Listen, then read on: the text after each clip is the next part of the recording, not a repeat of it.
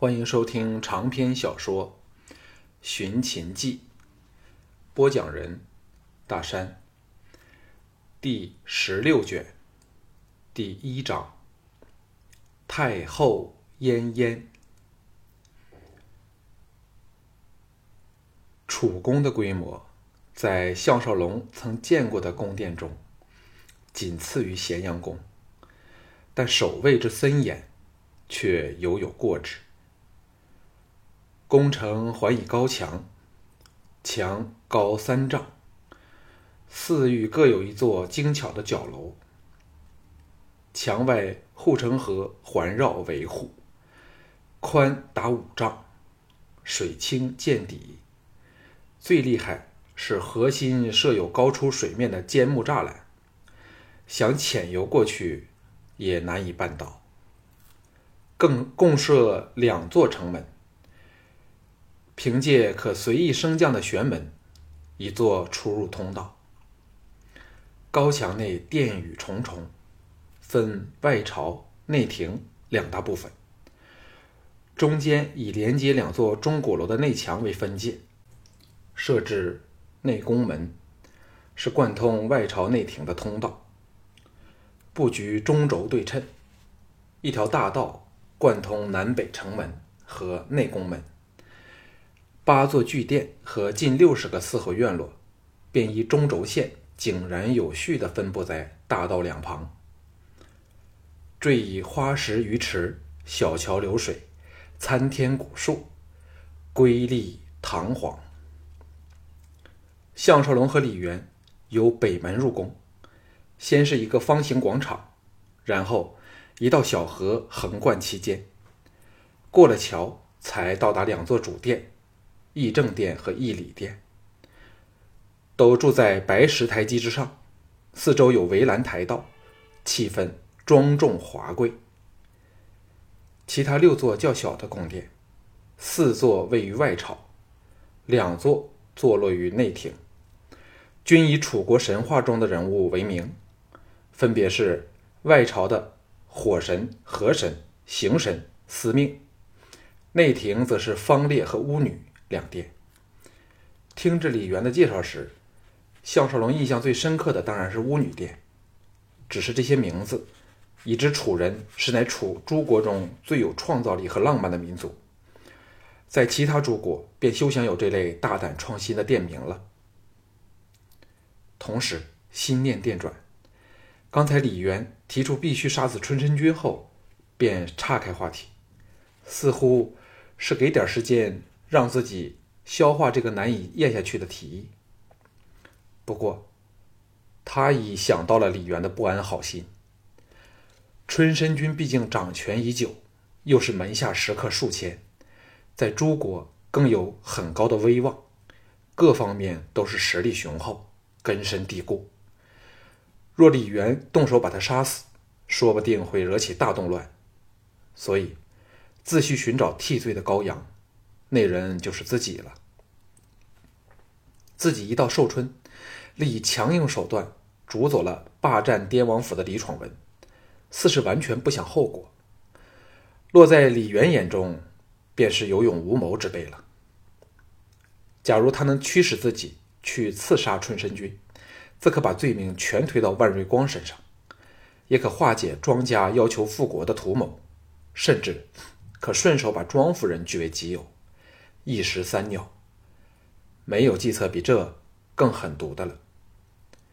站在楚人的立场，谁都希望借李令之手把诸侯国铲平，土地重新纳入楚国国土内。如此看来，李元、春申君都是和李令蛇鼠一窝，只是在敷衍庄夫人这个美人罢了。马车通过内宫门后，进入内廷。那是楚王处理日常政务以及起居的地方。主要的建筑物是巫女和方烈两殿，以及东西六宫。每宫由四座四合院落组成，另有三座花园，即中路的御花园和东西两路的东园和西园，景色宜人，胜景无穷。李渊显然所学甚博。逐一为他介绍店名所代表神邸的传说，谈吐高雅，却有引人入胜的魅力。难怪庄夫人虽心属他项少龙，又明知李渊不是好人，对李渊仍显得有点情不自禁。此时他说到河神和巫女，笑语道：“我们最美的两个女神，河神和巫女，都不是居住于楚境之内，而是。”寒静的洛水和秦境的巫山，寒涕一笑，虚渺若神。居住于远方长河深山之外，想想已叫人神往。项少龙说：“刚才泰国舅所说有关春申君的事。”李渊亲切的拍着肩头道：“这事儿迟些再说，我想万兄花点功夫。”先认识清楚春申君的真面目，明白到我李渊非是污蔑好人。万兄再做决定。但万兄请切记，这是我们男人家的事儿。若给女流知道，不但怕他们神态间露出了破绽，还徒令他们终日忧心，有害无益呀。项少龙暗呼高招，当然点头答应了。李渊在骗自己，自己何尝不是在骗他？两下扯平，大家都没有好怨的了。此时马车转向东路，只是不知田丹身在何院。李渊笑着说：“我在宫外有座府邸，比这要大上十倍。不过，我仍喜欢住在宫内，大部分时间也在这里度过。”项少龙心想。你要在近处设法控制李嫣嫣，才是真意吧？卫士拉开车门，项少龙收摄杂念，随李渊步下马车。李渊和项少龙在主厅内分宾主坐下，俏侍女奉上了香茗。项少龙环目一扫，不由暗赞李渊果然是有品位的人。朝四合院中央庭院望去。是一排十八扇有窗漏的木门，平台水池，池中上有小亭、假石山，一道石桥贯通。庭院深阔达五百步，遍植茶花香桂。在此炎夏之时，茶花盛开，桂树飘香，红白相映，一派争艳斗春的景色。厅内家具全用雕镂精细的香梨木，地席铺以织锦。装饰的古古瓷、挂雕、屏风一应俱全。项少龙便自问没有这种心思了。若非自己得到季才女的芳心在先，又因着种种特殊的形式，说不定在那场角逐中真会败在他的手上啊！由于北厅背阳，又临水池，故而清爽凉快，消暑解热。项少龙与李元安坐庭心。品尝香茗，一时间也感到很难把这风度俊朗、貌似正人君子的李渊当做敌人。这小子也嫩得厉害，竟懂得以亲如家人兄弟的手法，对他这个浪荡无依的亡国之徒展开攻心之术。自己当然不能让他失望了。装作感激要说话时，李渊轻拍手掌，发出一声脆响，说。万兄，先用点时间去观察形势，才再考虑我的说话。哎，李渊之所以不怕交浅言深，只是基于义愤和我大楚的前途，舍此再无其他了。随着他的掌声，四名身材曼妙、身穿楚服的美女由侧门踏着舞步走了出来，到了两人前，下跪行礼。并屈膝，以优美的姿态坐到了两人伸手可及的近处。遮面的罗纱更使他们引人入胜。到此时，项少龙才体会到季嫣然的话：“若此子蓄意讨好你时，确有过人的手段。”禁不住为季才女没有被他追到手而抹了一把冷汗。幸亏李渊只懂得《诗经》《楚辞》。而不懂什么绝对权力、绝对腐化那类的警句，又或者是蜜糖的故事。李渊说：“无人交友，不是以美女，就是以黄金示意。此四女来自不同地方，各有风情，但都是千中挑一的标致人儿，且全是未经人道的怀春少女。万兄可逐一揭开她们掩面纱巾，看一看。”哪个最合眼缘，好作为我对万兄的见面礼。项少龙心湖厉害，李渊可能是他所遇到的人中最懂得心理战术的一个。如此去揭开四女的面纱予以挑选，不但大增好奇心，还有种侵犯隐私的高度刺激。自己虽无心收纳美女，仍有很强烈的冲动去揭纱一看。但他当然不可以这样做，脸色一沉，说：“泰国舅的好意，心领了。可是我万瑞光一日未赴滇国，其他一切都不会放在心上。”李元闻言不怒反喜，哈哈一笑，挥走四女后说：“不知万兄是否相信，刚才李某。”是故意相视，看看万兄会否见色起心。如此，我就更放心了。再拍手掌，峭壁奉上精美酒食，两人把盏浅酌，畅谈起来。李渊口角生风，不住地问起滇地的情况，表示极大关注。幸好李渊对滇地比他更不清楚，答不上来时。项少龙随口编些奇风异俗出来敷衍他，倒也没有什么破绽。当年他受军训时，曾到过中国不少地方，加上对中国地势风土的认识，说起来自是似模似样。吃到一半时，门卫报上太后驾到，项少龙吓了一跳，正要回避时，李渊不慌不忙。先让人搬走酒食，扯着他到一角的屏风后说：“万兄躲在这里。当听我问起有关助贵国复国之事时，万兄便知道是谁从中作梗了。”项少龙失声说：“若给太后发现了怎么办？”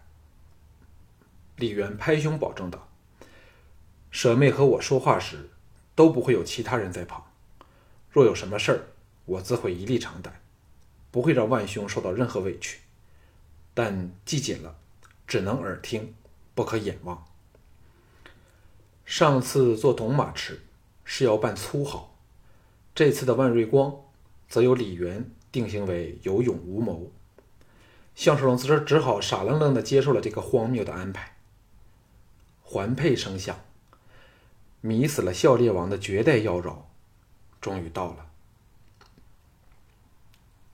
关门声响，听足音，果然，宫卫侍卫都退到门外去。项少龙想起龙阳君和庄夫人对李嫣嫣的形容，哪还理会的李渊的吩咐？把眼睛凑到屏风的缝隙处，朝听心望去。一看下，立时呼吸顿止。他不能相信会看到一位无论秀丽和气质。都足以与季嫣然和秦青匹敌的美女。平心而说，若论妩媚清秀，她仍逊季嫣然半筹；高贵优雅也不及秦青。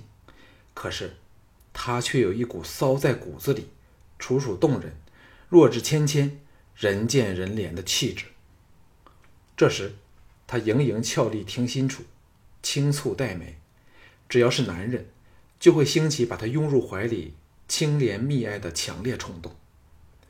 他是那种正常男人见到她，便想拉她登榻寻欢，但又不忍稍加伤害的倾国倾城的可人儿。庄夫人说的对，她清丽脱俗的玉容上笼罩着淡淡一抹难以形容的哀愁，似是这世人世间再也没有事情能够令她快乐起来。李嫣嫣头结云髻，连额发处理。也做成云形，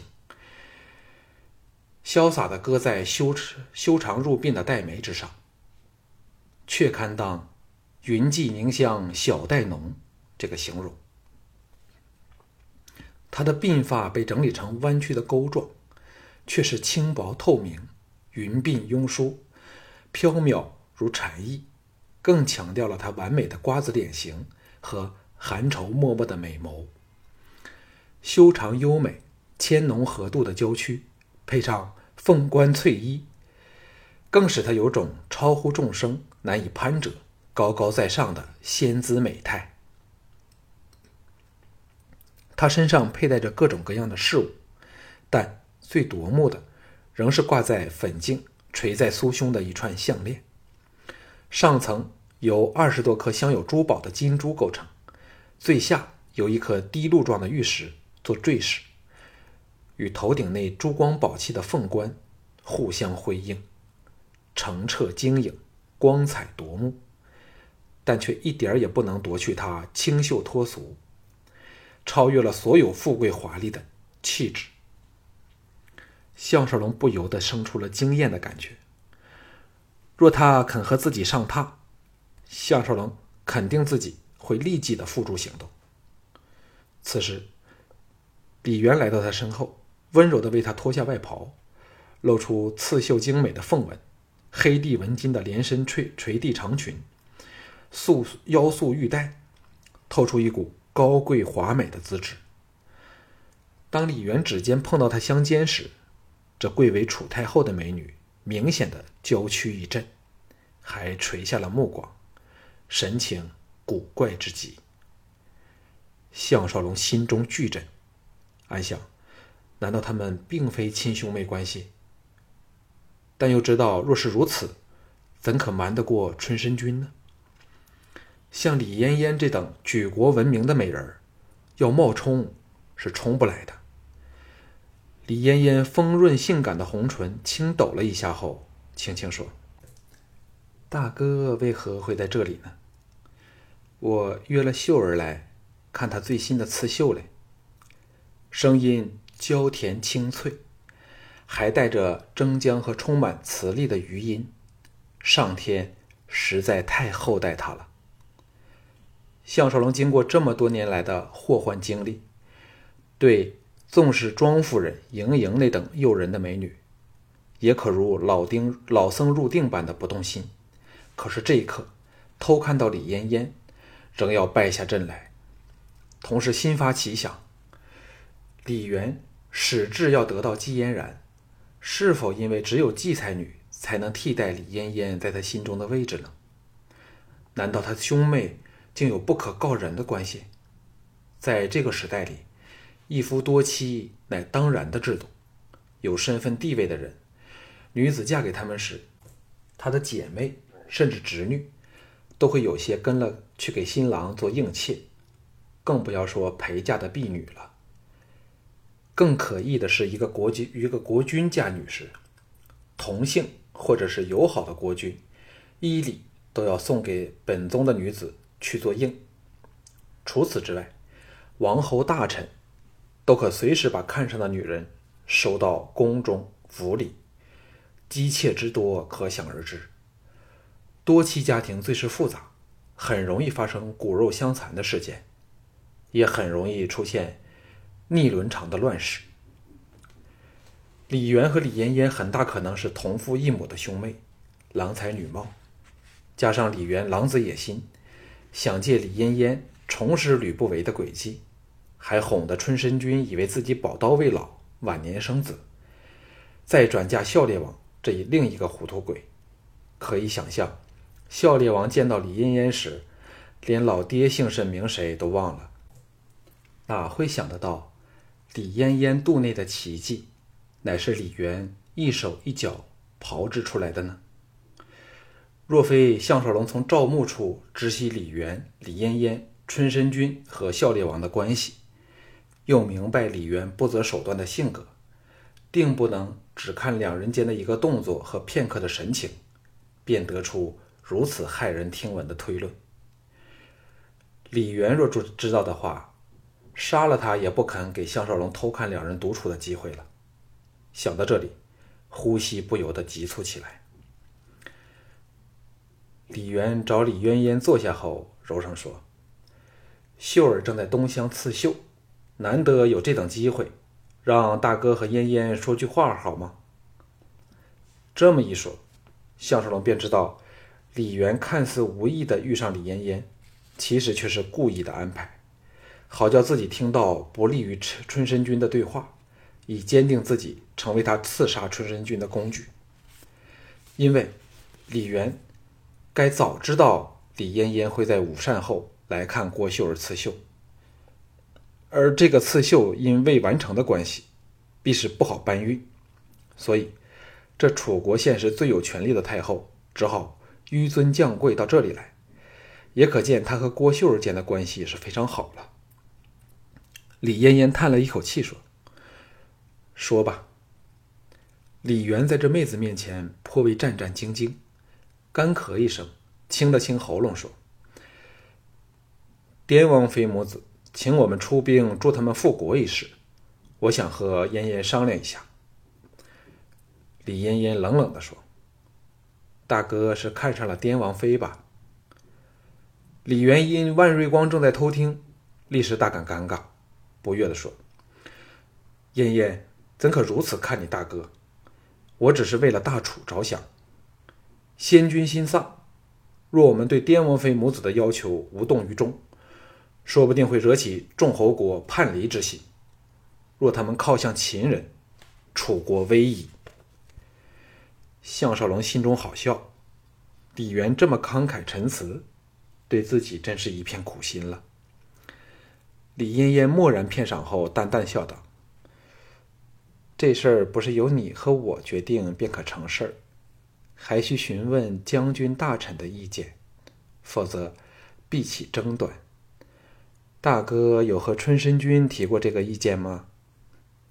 孝烈王去世后。春申君立时成为楚军、楚廷军政两方面最举足轻重的人物，也是基于这个理由，庄夫人才不辞劳苦赶回寿春，求春申君伸出援手。岂知春申君正是背后策划要毁掉他母子的人。李元正中下怀，昂然说：“当然说过，可是春申君仍是一意孤行，决意。”用礼令来平定诸侯，还说除滇王妃可留下外，其他一切人均要除掉。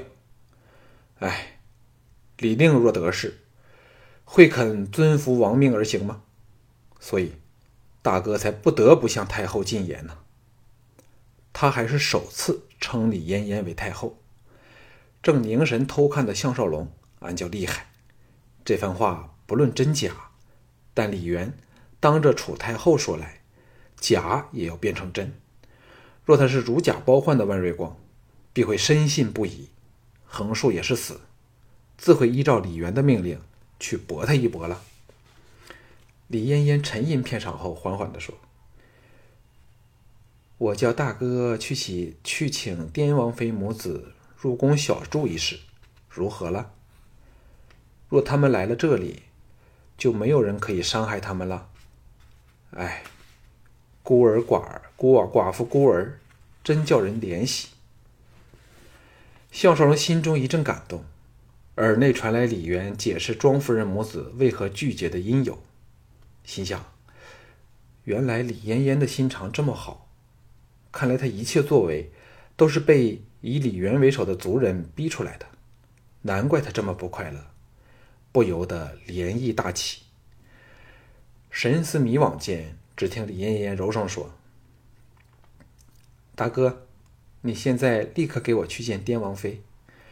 无论如何，也要把他母子和随行人员都请到宫内来。就算我们不能出兵替他们复国，也绝不容他们给人害死了。庄敲与我大楚功勋盖世，对。”忠良之后，怎也该有连续之情吧？李渊深庆得计，长身而起时，才发觉李嫣嫣半点站起来的意思都欠奉，大气说：“嫣嫣不是要去看秀儿吗？”李嫣嫣淡淡的说：“我想一个人在这里静静想点事情，什么人也不得进来打扰哀家。李元忍不住回头瞪了屏风一眼，吓得项少龙立时缩回缩回头去。李嫣嫣不悦的说：“大哥还犹豫什么呢？”接着是门开门合的声音，可以想象，无奈离开的李渊是多么的惶急苦恼了。项少龙也非常痛苦。假如这个美人在这儿明坐一个时辰，他就要活活的闷死了。李嫣嫣的声音响起说：“不论你是谁，立刻给哀家滚出来！”项少龙一听下，立时汗流浃背。若这样被李嫣嫣斩了头，却是冤哉王也之极了。